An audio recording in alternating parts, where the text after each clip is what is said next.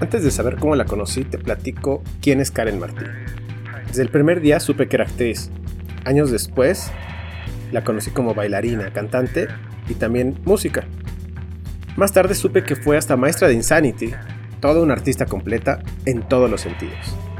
Ahora sí, ¿cómo conocí a Karen? Fue de lo más random. Usualmente conoces a alguien en una fiesta, un bar, una cafetería, en la calle, un concierto. Pero no, a Karen la conocí en una funeraria. El papá de un amigo en común había fallecido. Y estando en la funeraria, ella fue una de las personas que le trajo paz emocional a este amigo. Karen sonreía, platicaba y bromeaba con nosotros. Ella simplemente... simplemente sonreía. Y con esa sonrisa le alegró el momento. Mucho tiempo después, Karen y yo incluso trabajamos en un proyecto. Proyecto que se puso en pausa y que posiblemente ella vaya a retomar, pero aún no lo sabe. Y así es como después de años, carnes asadas, cafés y un par de scoops de chocolate, comenzó esta amistad. Acompáñenme a conocer un poco más a Karen Martín.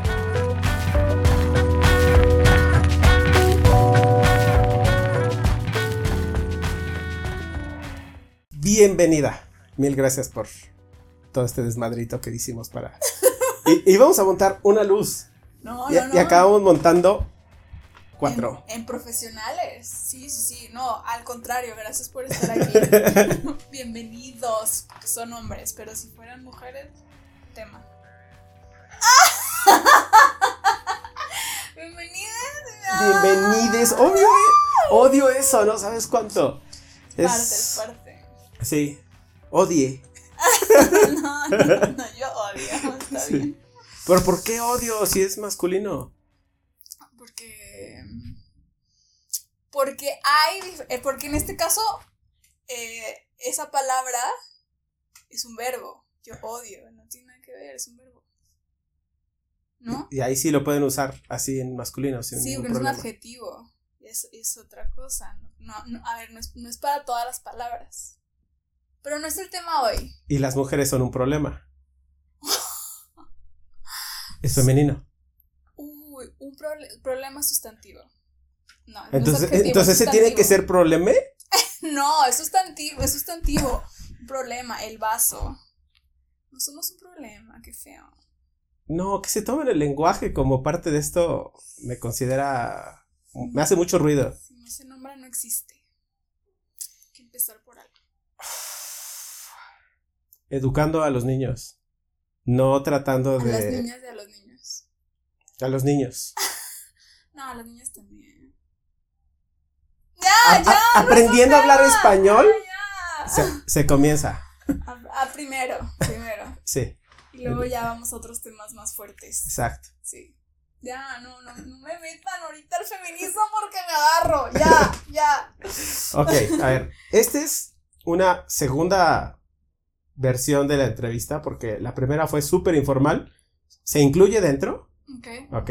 Ciertas partes de, de la, de la entrevista se incluyen, pero eh, hacemos esta un poquito ya más, más formal. Hay producción. La otra estábamos en un café y en ese momento saqué la tasca y me empecé a grabar, ¿no? Claro. Porque se prestaba para, Sí, totalmente. ¿ok? Sí. Sacar en versión niña, ¿qué quería hacer? Karen de niña quería ser cantante. Y. ¿Y hasta dónde llega? O sea, ¿hasta dónde cumple? Claro, ese sueño. Sí. Híjole. Bueno, al principio estaba negada. Karen niña estaba negada a ser cantante porque su papá era cantante. Cantante de un grupo norteño famoso en el norte del país en esas épocas. Y viajábamos muchísimo. Y yo decía, no, eh, no me gusta lo norteño. Yo pop. A mí me gustan los Backstreet Boys, ¿no? Y, y después eh, me reconcilié. Mm, Dejé a un lado que si norteño, que si pop, que si no sé qué. Me reconcilié con la música. Y, y siempre canté. La primera vez que canté así en público eh, fue a los 12 años. Canté la malagueña. Ya la había practicado muchísimas veces con mi papá. Mi papá me decía, si algún día eh, que cantas la malagueña, diles que te la toquen en, no me acuerdo, en re, re menor, no me acuerdo. Entonces estaba yo en la asamblea, hasta en sexto de primaria, y alguien, una maestra llegó, Karen, ¿quieres cantar con el mariachi? Y yo, sí, sí. Ahí, ¿no? En la entrona. Y ahí voy. Bajo yo con el mariachi, yo así bien armada de valor. Y les digo, oigan, que en re menor. Y, entonces, y empezaron ahí como a sacarla rapidísimo. Y yo, sí, claro que sí, ¿no? Y ya me pasaron y empecé a cantar. Y creo que en la asamblea había como unas, no sé, 300, 400 personas. Y, y, ahí fui como dije, bueno, va, sí se puede hacer en público. yo cantando la maraña con mi falsete, ¿no? Ya, yo bien practicada. Y, después, bueno, eh, un dos años antes de eso empecé a bailar folclore. Y también me metí muchísimo a la danza. Y luego pasan los años y a los 15 años empiezo, mi, bueno, empezó el narco fuerte en Monterrey. Y mi a mi papá le tocan dos balaceras y en una estuvo mi mamá. Entonces dijo, ya, hasta aquí llegó el grupo. Vamos a cambiar de giro y nos dedicamos a las bodas. Sí, claro que sí. y entonces a los 15 años yo entro a cantar como la cantante femenina principal. Y, y eso dura muchísimos años, como 10. Claro, tuve mis cintas porque me fui a Argentina y todo eso, pero cada vez que volví a Monterrey yo regresaba al negocio familiar que era cantar. Eh, de hecho, mi hermano entra a la banda, es el baterista. Estuvo primero mi tío y luego mi hermano. Mi papá era el, el boss, pero pues, además era el, cantante principal, el animador y el jefe. Y no sé si me estoy alargando mucho. No, e, está bien porque conectas con, ¿no? Dijiste Argentina. Pero antes de Argentina debió haber pasado algo que te mandara a Argentina. Ahorita tocamos bien tema Argentina, vida en Argentina. ¿Qué estudiaste allá? ¿Qué te manda Argentina?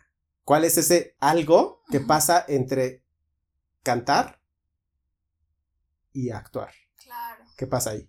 Pues pasó que a los 15 que también empecé, a cantar en las bodas, empiezo a tomar clases de jazz en la prepa, 16 años. Y después del jazz, así en forma, me meto al ballet. Y luego empiezo a bailar tango. Y me empiezo a meter, pero a fondo, no así superficial, muy a fondo.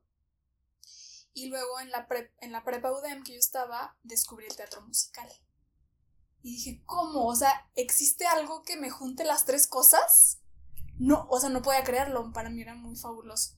Entonces, eh, que, pausa, yo, yo siempre menciono que mi papá me decía como, sí, Karen, o sea, sí eres buena cantante, pero tú eres más actriz.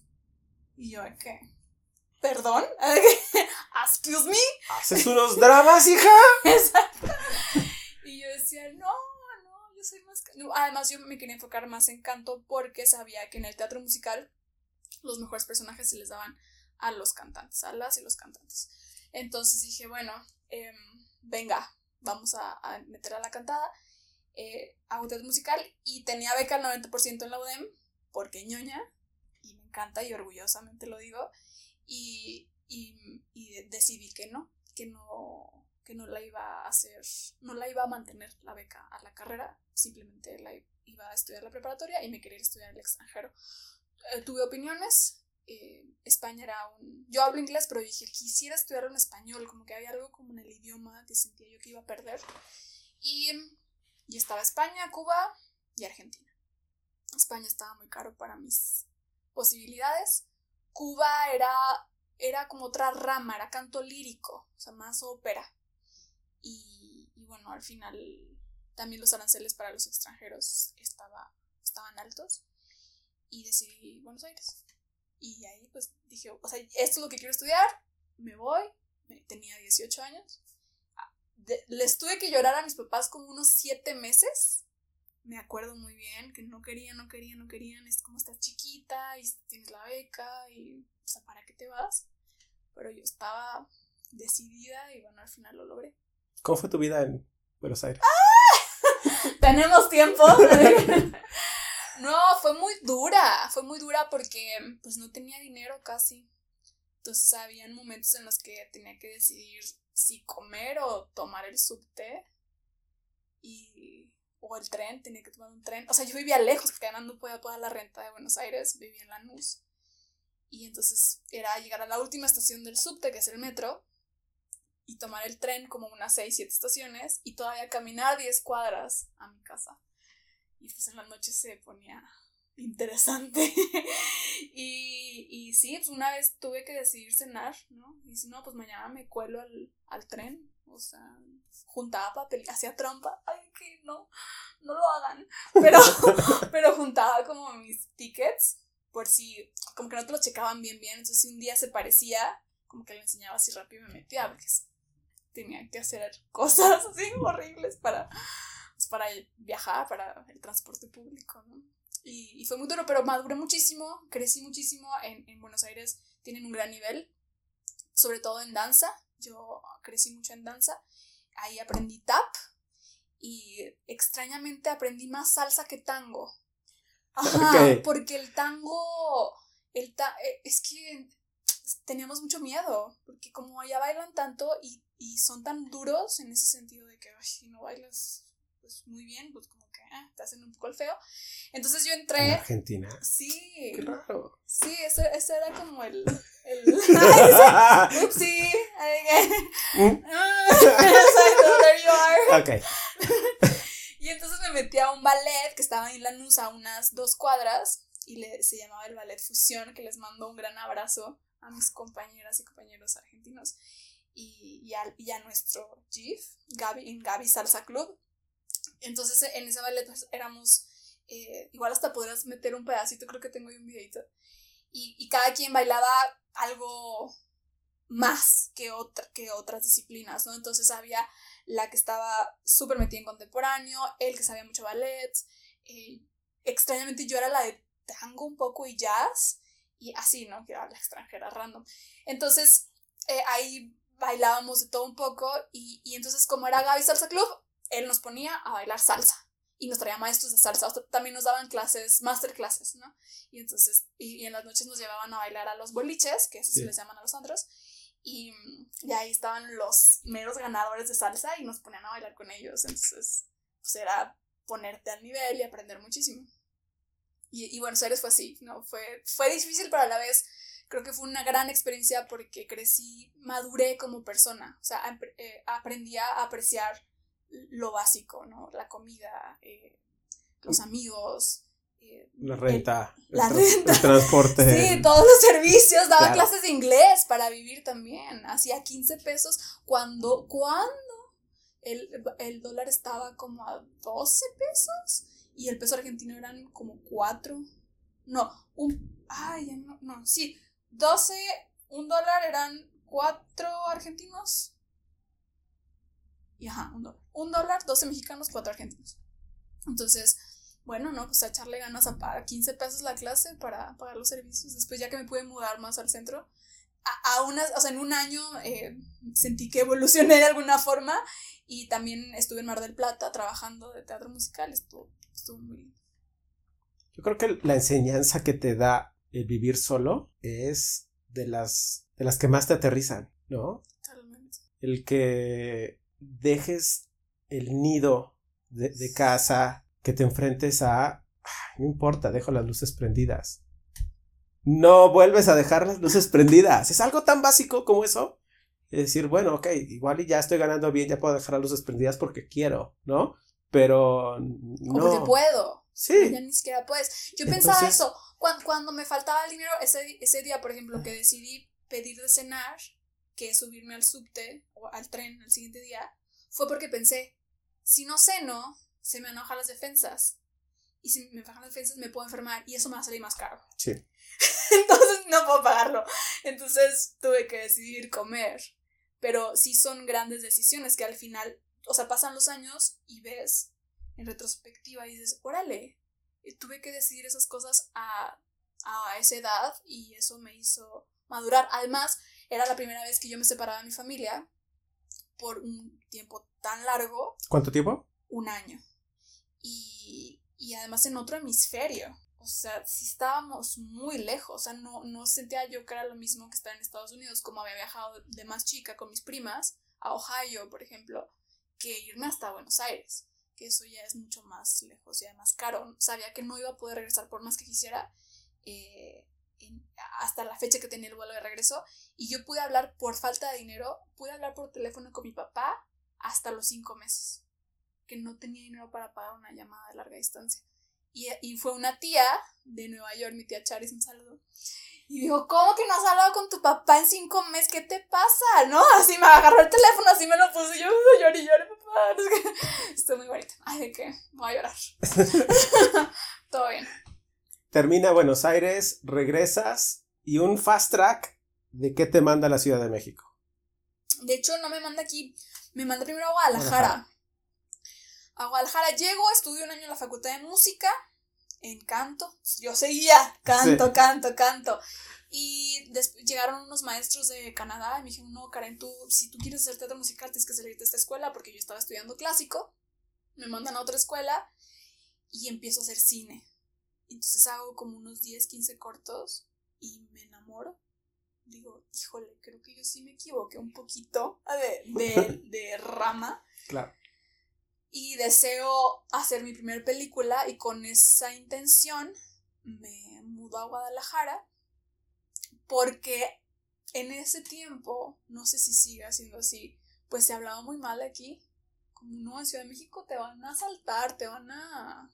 Hay mucha contaminación, no está, no está tan bonito. Dije, bueno, pues Guadalajara. Entonces me voy allá un buen rato, como un año y medio, no hice mucho, de hecho hice menos que en Monterrey, pero tuve la fortuna de hacer el casting para mi primera película que fue Juan y Vanessa, que está en Amazon Prime por si la quieren ver. Y, y ahí hago el casting, porque el director fue con la producción al Festival de Guadalajara, aprovecharon para hacer casting, ya habían hecho casting en la Ciudad de México como 80 chicas, según recuerdo que supe, y en Guadalajara nos hicieron como a 15 y quedamos 3 de callback y a los meses tuve que venir aquí a la Ciudad de México al callback y al poquito tiempo me avisaron que quedé y entonces desde que hice el casting hasta que filmamos fue un año.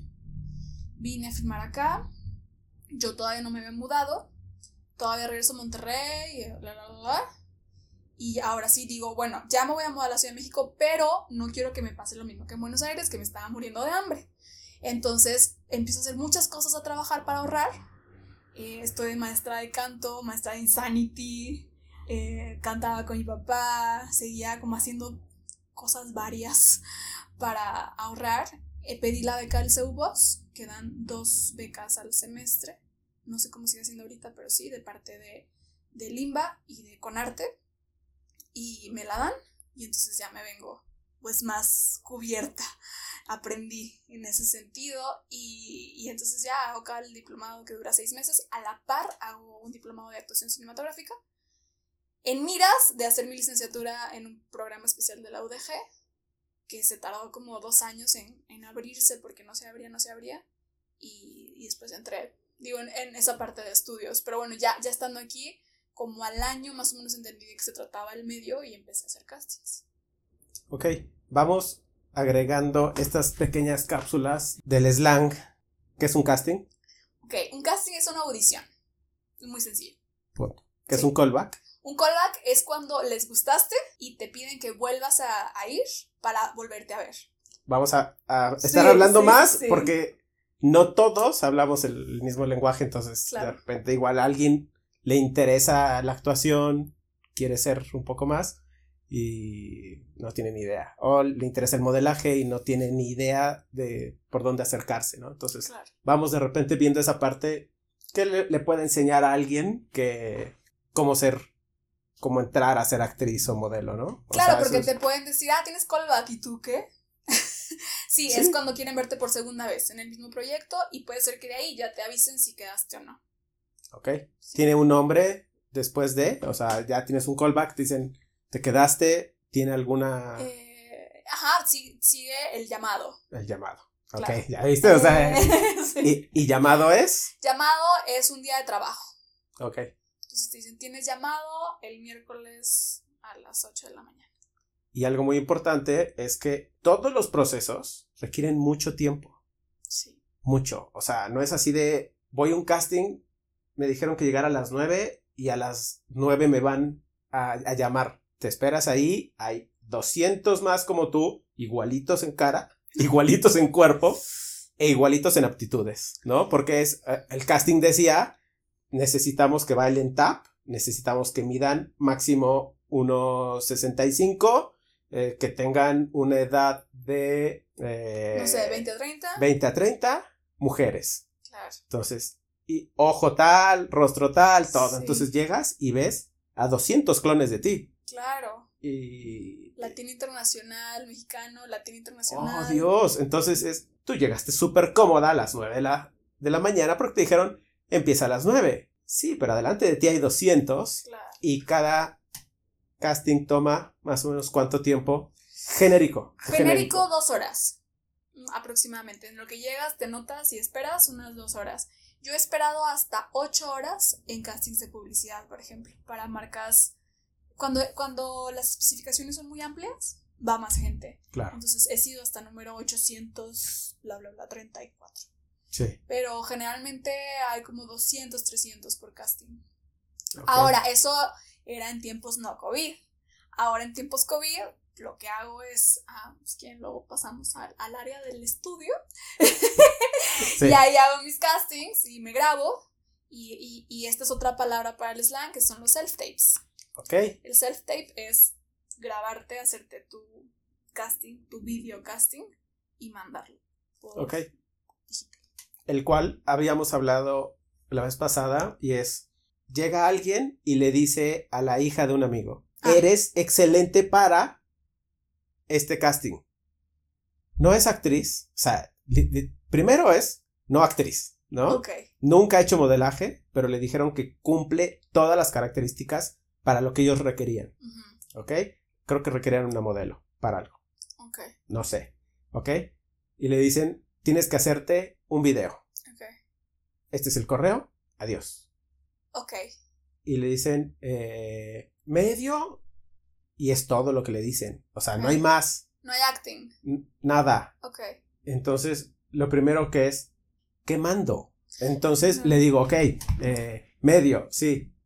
¿De dónde a dónde es? Ok, va. Entonces empezamos. Cintura hacia arriba, viendo hacia la, hacia la cámara eh, y dices tus generales. Yo ya había visto un par de, de self-tapes y sabía que algunos se giran, otros no, pero la mayoría se gira. Algunos completos, otros tres cuartos, me comentabas pero eh, había visto que decían sus generales como eh, cuando es muy amplio, ¿no? Entonces dicen, eh, mi nombre es tal, tengo tal edad eh, y mis hobbies son tal, ¿no? Ah, Y punto. ok. Eso, es- Eso fue lo que tuviste. es- eso es lo que yo había visto en un par de agencias. Ok. Y ya, ok. eso es todo, ¿ok? Pero cuando ves un casting y te piden tu self-tape o lo vas a enviar, ¿qué mandas? ¿Cómo es? Eh, creo que hay dos tipos de castings, los de publicidad y los de ficción. Vamos a hablar del- de, las de publicidad porque siento que son los que más mandamos en, en masa, mandamos más cantidad de castings. Eh, y bueno, a- dentro de los de publicidad hay otros dos tipos, los que solo te piden presentación y los que te piden presentación y acting. El acting es eh, la escena que quieren que tú hagas. ¿no? Eh, Yo acabo de hacer uno de para un supermercado. Hoy en la mañana hice de un supermercado para Estados Unidos. Entonces el acting era. Eh, ay, deberíamos ponerlo. Lo voy a- lo- te lo puedo mandar. Sí. Eh, estás cocinando, le pides a Siri algo, te, te lo dudas y mejor le llamas a tu mamá. Y entonces yo tenía que hacer ese acting y pe- ah, pedirle la receta de los tamales. Ajá. Entonces, eh, le, le pides la receta y lo tenía que hacer en, en español y en inglés. Entonces, es, ese era el, como el acting. Y, y la, la presen- bueno, supongamos cualquier acting que te pidan te lo van a explicar y es lo que tú lo haces como tú crees que puede ser. Ahora, la presentación, ahorita que dijiste medium, yo diría que medium close. Ok. O sea, como del pecho y un poquito de aire, así se le llama, es otra palabrita. Tantito- 10 centímetros más o menos. Sí, unos 10 centímetros eh, para que te vean más cerca. Em, hay presentaciones muy sencillas, como solo decir tu nombre. Hola, mi Karen. mi, mi Karen. Mi Karen. Mi Karen, mi cara, este, mi nombre es Karen Martí y das perfiles. Chum, bla, chum, bla. O sea, un poquito, o sea, si te mueves y te mueves y regresas y sonríes. Sin decir chumplam. Chum, bla, no. Solo sonríes. Ok, voy a poner el ejemplo. eh, Sí. y lo ponemos. Y, pero hay, afortunadamente le están dando más especificaciones. Yo te voy a decir en este momento la cantidad de cosas que te pueden pedir. ¿Qué es? Nombre, edad, nacionalidad, teléfono, agencia, eh, estatura. Mm, ¿Estás de acuerdo con el presupuesto? ¿Con las fechas de filmación? Y no tienes competencia. Todo eso te pueden pedir en un solo self-tape. Entonces tienes que decirlo todo seguidito. Eh, pero bueno, eso ya es. Y también te piden otra toma que es más abierta, que es en full, para ver todo tu cuerpo. Entonces das una vuelta y sonríes. Y listo. Ok, dijiste agencia.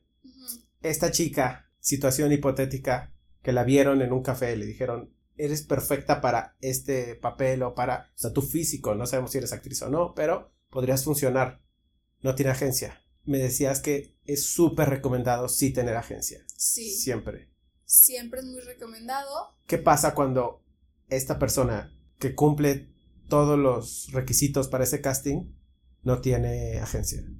Pues eh, que me mande un inbox.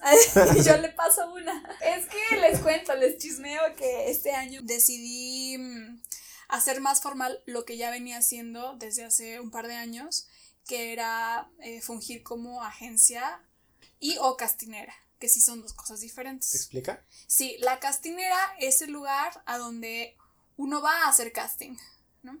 Y, y la agencia es quien te representa legalmente y quien cobra por ti y defiende tus intereses, digamos.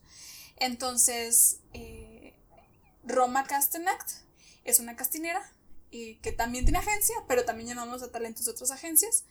Y, mm, y ahora decidimos cómo hacerlo en forma, mi socio y yo. Y ya estamos eh, eh, teniendo varios proyectos. Ya acabamos de terminar dos, entonces seguirá. Así que bueno, cuando vean Roma Castanet, síganos en las redes. Yo creo que por aquí podemos poner. Sí. Aquí, Sí. aquí está el Facebook, el Instagram y el correo donde pueden mandar su material, que es fotos. Currículum no necesitamos por ahora porque es publicidad. Para los que lo están viendo en video, para los que lo, lo están escuchando. es romacast.act.gmail.com y ahí mandan sus fotos. Y en redes sociales. Redes sociales, Roma Cast and Act, que es como el signo de I. Ok. Ahí, Así lo encuentran. Y ya, es, es muy fácil. Y ahí solamente necesitamos su nombre y su celular y su edad. Ok. Ajá. Y si quieren poner la nacionalidad. Gracias. Ok. Hablando un poco más actual. Proyectos en puerta. Estoy bien emocionada. Em, Que puedas hablar hasta donde puedas hablar. Ahorita no puedo hablar de uno que voy a justo empezar, es una serie. Eh, sí puedo decir para quién, para Disney. No puedo decir el título, ni mi personaje, ni nada. No sé si es uno de los proyectos o el proyecto más importante hasta ahorita en mi carrera. Eh, y bueno, viene otra película el próximo año que también eh, esa película le tengo mucho cariño. Llevo más o menos como un año sabiendo que sí voy a ser parte de esa película porque va a integrar lo que yo ya deseaba desde hace tiempo, que era hacer cine musical. Entonces, esta película tiene mucho que ver con lo musical. Es posible que cante. Y, y estoy muy emocionada. Se va a hacer en, en Guadalajara. ¿Qué cosas lees? ¿Qué estás leyendo ah, en este momento? Así de tu Eh. libro de cabecera, el primero que estás leyendo, así de. Ok, tengo dos. Ajá. Uno se llama Tú puedes sonar tu vida, de Louise L. Hay. es muy recomendable. Es mi segunda lectura porque ahora sí estoy haciendo los ejercicios como debe ser. Y le- leo espiritu- espiritualidad y feminismo, básicamente. Entonces, eso por un lado. Y de feminismo estoy leyendo El segundo sexo de Simone de Beauvoir, que es de cajón. Ok. De actuación, lecturas recomendadas. Pues yo siempre recomiendo, eh, si, ya, si ya sabes de alguna técnica, si ya tienes una técnica de base, pues investigar las demás, ¿no? Si ya eres Adler, investigar Meissner, investigar Strasberg, Hagen, ¿no? Técnicas, técnica Linklater, técnica Alexander. O sea, creo que hay mucha variedad de líneas de actuación como para investigar. Siempre hay mucho que, que leer. ¿Qué te proporciona una línea de actuación? Te proporciona una técnica con la que puedes sentirte más segura o más seguro en el set o en el teatro que ahorita está muy complicado por COVID, ¿verdad? Pero bueno, hay funciones por, por Zoom, por Facebook. Eh, creo que la técnica eh, te da bases desde donde puedes partir para, para ejercer tu oficio de una mejor manera. Ok. ¿Te gusta más alguna? Creo que Meissner. Meissner. ¿Por? Eh, no sé, creo que en la repetición encuentro cosas nuevas. Además, el cine es repetir y repetir. Ok.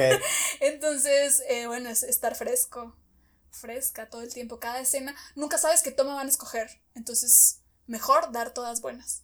Versus teatro donde no puedes repetir. El teatro. El teatro. Me quiero dedicar al teatro. ¿Qué me recomendarías? O sea, no sé nada. Quisiera saber qué escuela, hacia dónde, qué. Stanislavski para empezar. Es de cajón. es las bases, son las bases. Por si no sabían. Eh, y después. Mm, híjole, pues yo he escuchado que Strasberg funciona mucho, pero es una, esa, sí es una línea que yo no he investigado. Dicen que esa funciona muy bien. Ok.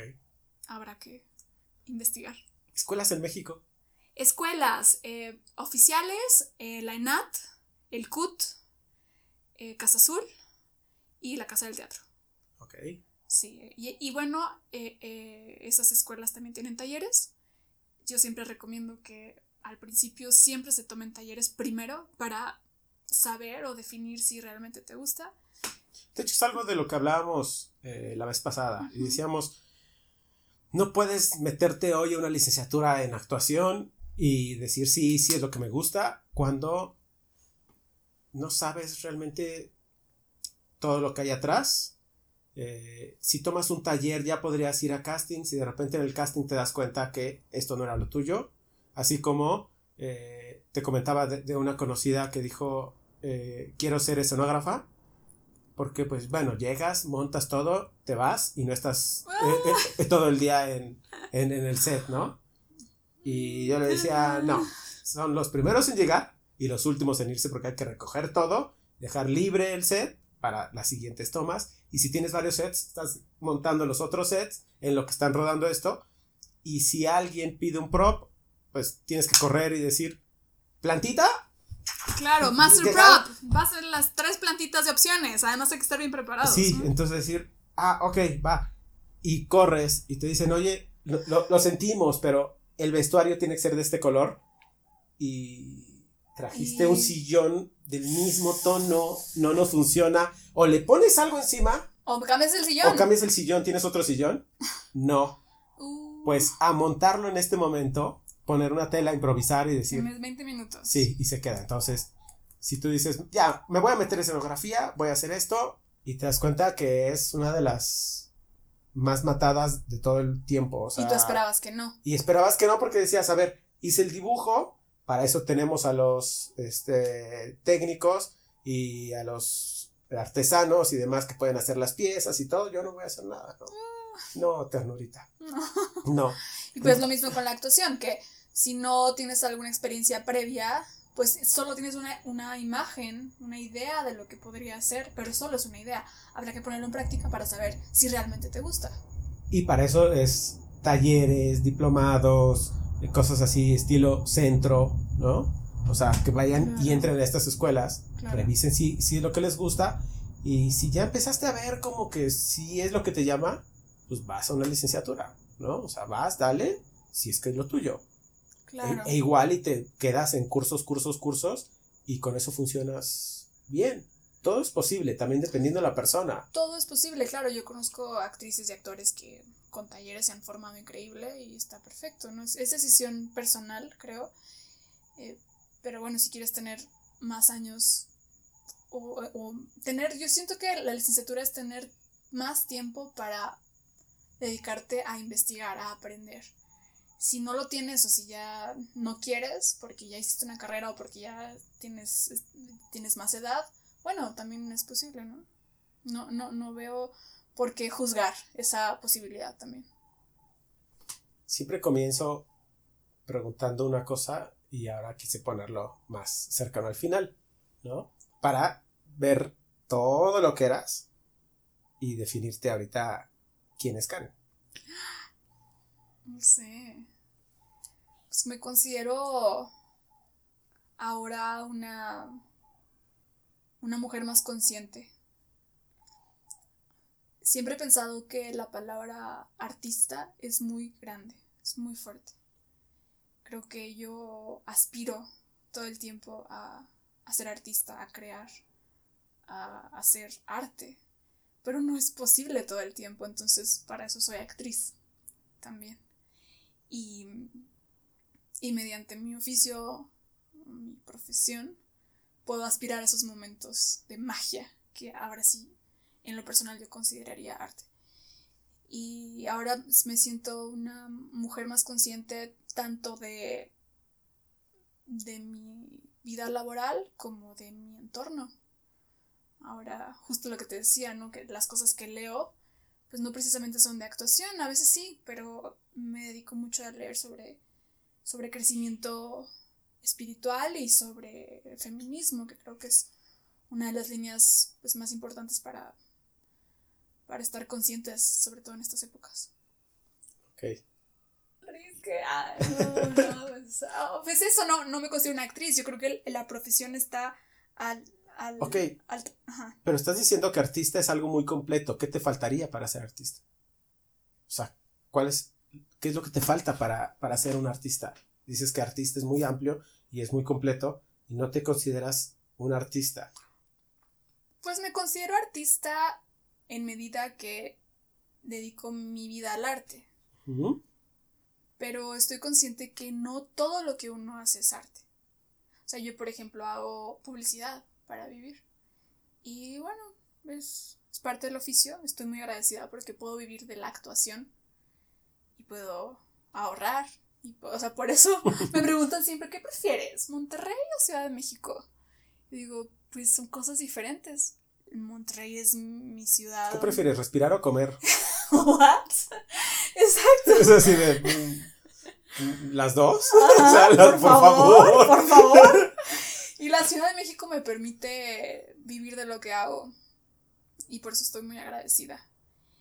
Eh, ¿Qué me falta? Con... No, no siento que me falte algo para ser artista. Creo que en momentos ese artista se puede desenvolver mejor. Eh, quizá, la gente diría, no, tú eres artista todo el tiempo. Bueno, está bien. Eh, qué, bueno, qué, bonito. Que te reconozcan así. Sí, está padrísimo. sin embargo, creo que estar consciente también de que, de que hay momentos en los que hago más arte que otros eh, es, parte de ser sensato y ser sensata con mi realidad, ¿no? Yo creo que eh, no solamente este asunto de ser artista, sino también el ser multidisciplinario. Y en eso sí eres multidisciplinaria.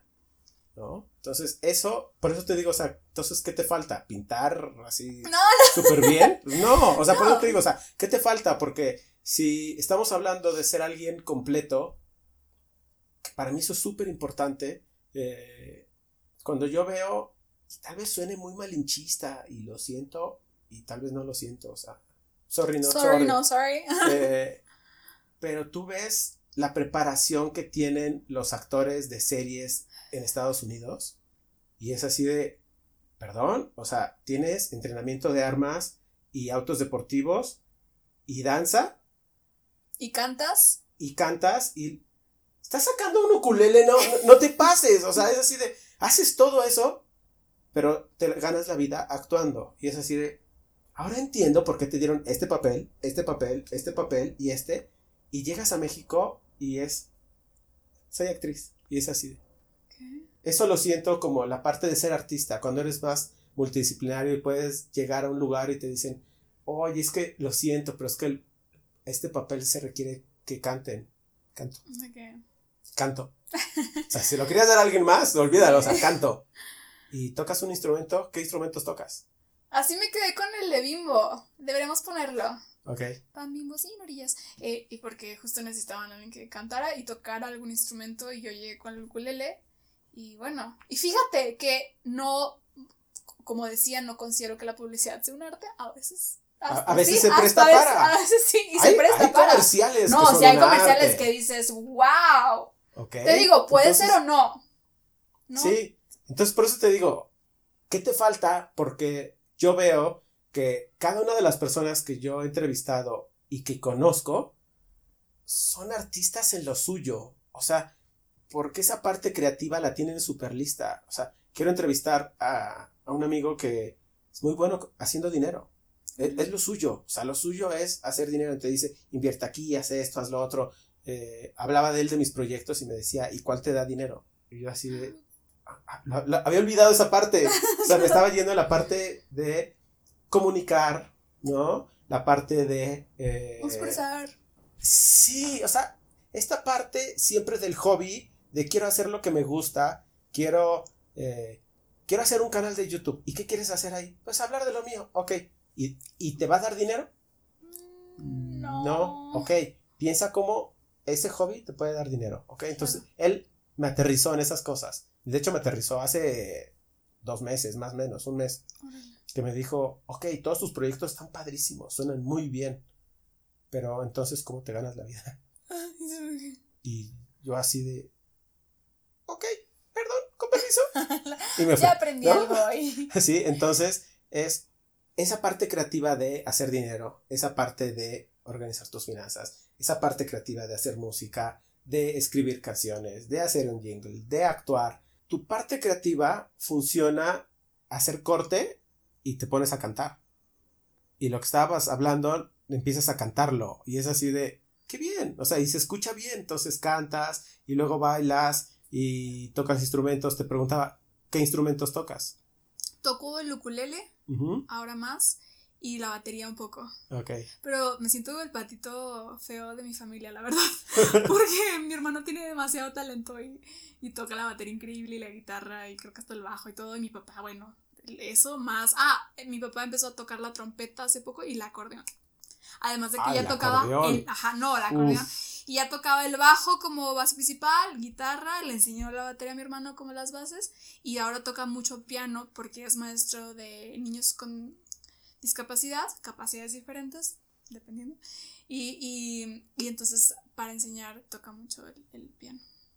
Y entonces me siento como, ay, yo canto y bailo. Bueno, bueno, bailo muchas cosas, eso sí.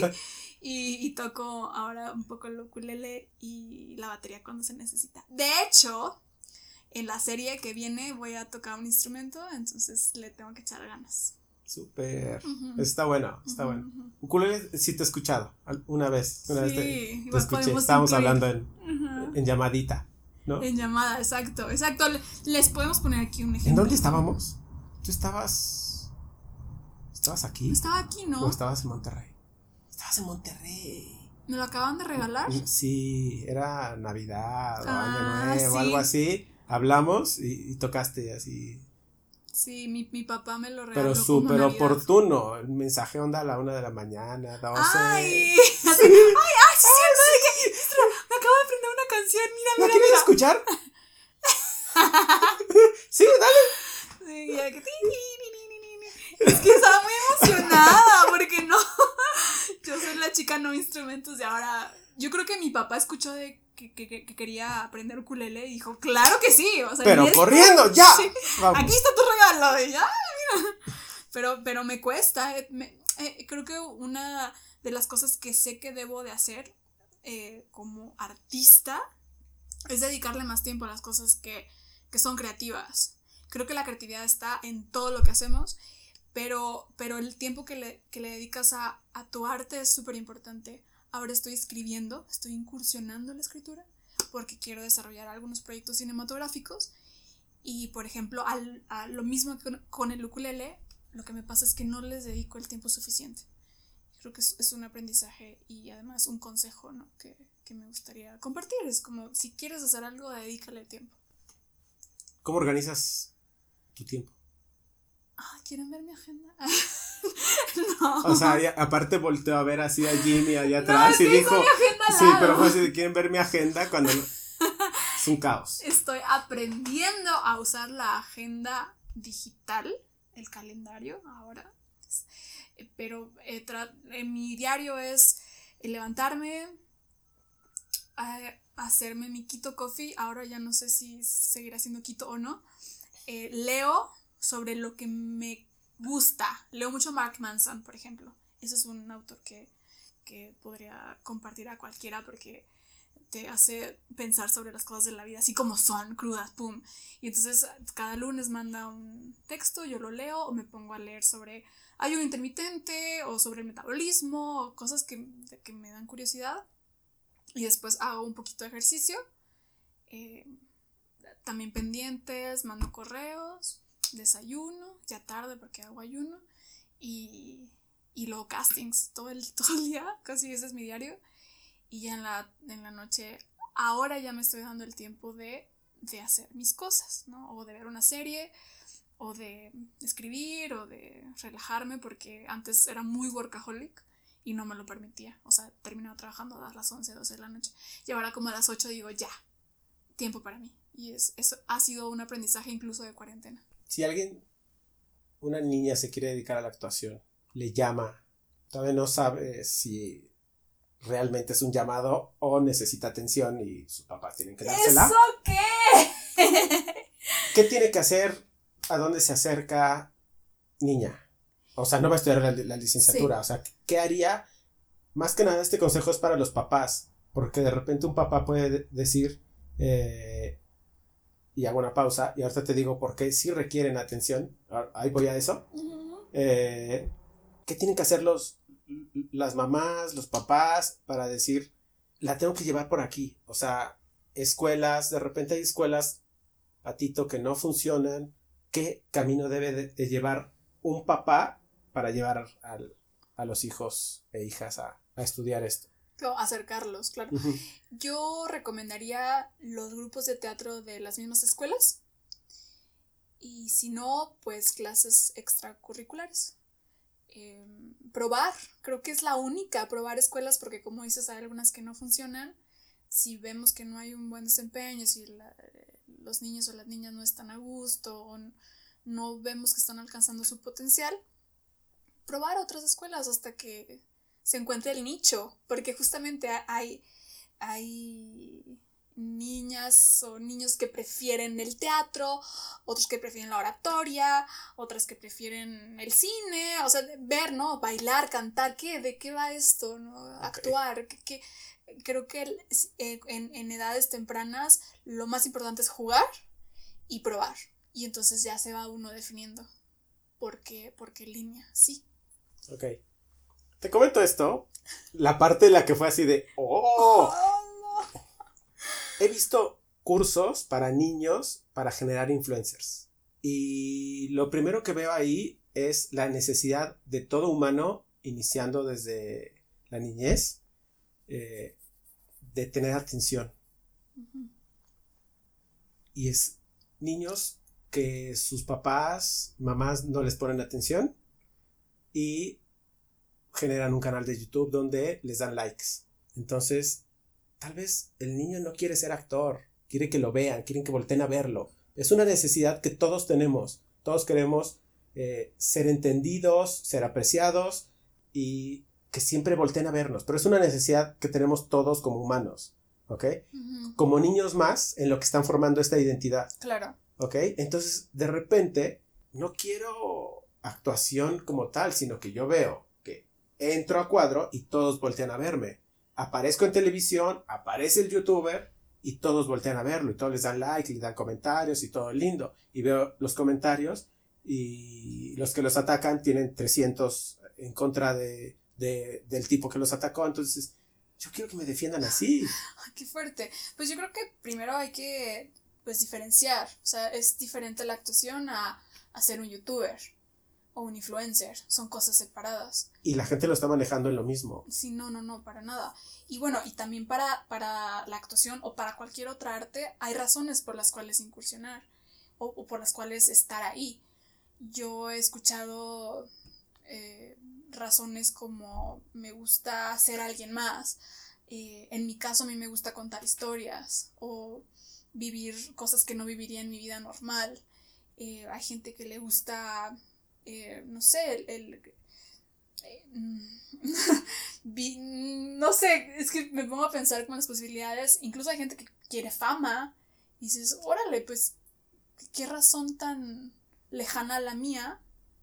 Yo considero. Pero es válida. Pero es válida y cada quien está ahí porque quiere. Eh, qué importante el, eh, la educación desde que estamos chiquitos. Porque, bueno, yo, yo no, no le desearía a nadie entrar al, arte eh, por... no, voy a regresar, voy a cortar esto. O sea, esto no, porque a lo mejor sí, o sea, hay gente que entra al arte por... Está bien, es que es válido. Yo creo que tanto fama como dinero, como poder, como atención, como transmitir lo que tengo dentro y poder expresarlo es válido. Sí, la fama, por ejemplo, yo creo que es una herramienta. Lo importante es tenerlo claro. Yo tengo claro que voy a ser actor porque voy a tener fans y las fans y voy a tener groupies y con las groupies voy a tener sexo. Lo tengo claro. Entonces, está bien, es válido. Finalmente es, ¿qué quieres? Y es, quiero atención. Está bien, dale. ¿Qué quieres? Quiero expresar, sé que tengo un don, sé que puedo ser un gran actor y lo quiero decir. Claro, porque yo te iba a decir, no desearía, no le desearía a nadie que entrara al arte por una falta de, sino como con, por una posibilidad de. Sin embargo, el arte también ha sido una herramienta muy grande para las personas que tienen falta de. Exacto. Entonces, definitivamente, de cualquier manera, por cualquier razón, entrar al arte es una buena idea. sí, siempre. Entonces, eh, venga, ver las posibilidades, explorarlas y, y, mantenerte en el camino siempre y cuando te haga bien, te haga feliz. ¿Redes sociales en las cuales te encuentren? Eh, arroba la Karen Martí en Instagram. Y ahí está la fanpage también en Facebook, Karen Martí, así nada más. Y, bueno, si en YouTube quisieran entrar a ver mis videos de antes, espero me están convenciendo de hacer nuevos videos con otra, con otra visión, con otra perspectiva y creo que puede estar lindo. Eh, pueden encontrarme también como Karen Martín.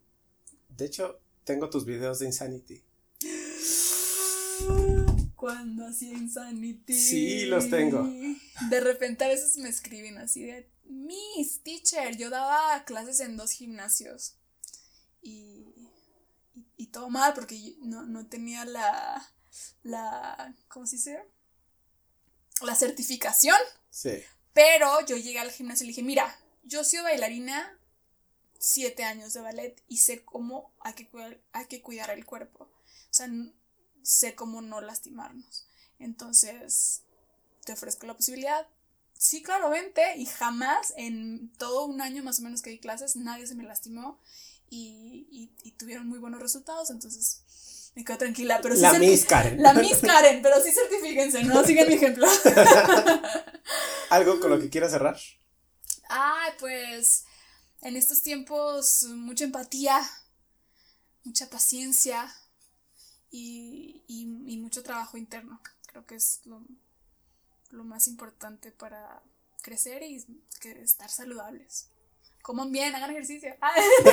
Vean mi película en, en Amazon Prime. Perfecto. Mil gracias y nos vemos en el siguiente episodio. Bye.